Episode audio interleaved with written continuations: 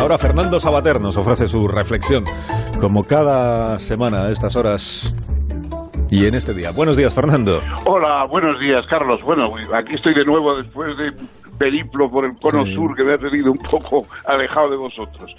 Y cuando he llegado me he encontrado con una alegría, que es que la filosofía vuelve, por lo que se ve, a, los cursos, vuelve al bachillerato, eh, en fin, que va a volver a incorporarse como queríamos muchos, eh, como una de las asignaturas obligatorias en, nuestros estudios de nuestros escolares.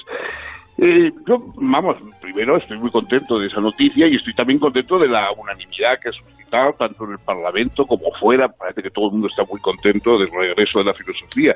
Yo nada más me queda un poco la duda de mm, si no hay algún malentendido en el asunto, porque eh, oigo decir que la filosofía eh, mm, enseña a pensar.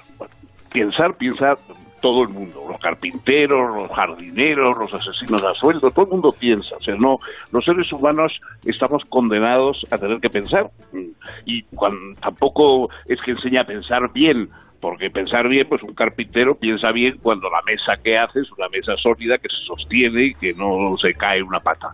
Eh, de modo que no se trata de, ese, de ese tipo de cosas prácticas.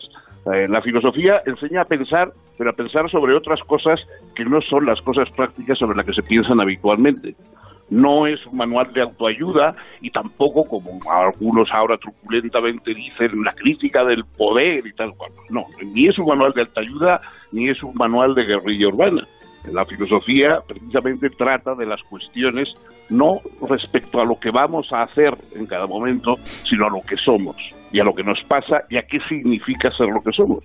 Claro, eso tiene menos, yo creo, tiene menos audiencia, menos popularidad que otras preguntas y por eso de ahí el hecho de que se caigan los paneles de estudio, el hecho de que los libros de filosofía no sean los más populares la mayoría de los libros que pueden pasar a veces por, por filosofía, pues eh, no lo son. Yo creo que muchos de los defensores bien intencionados de la filosofía, si leyeran de verdad un libro de filosofía, se llevarían un susto, porque verían que no trata, que no trata de lo que ellos creen. ¿no?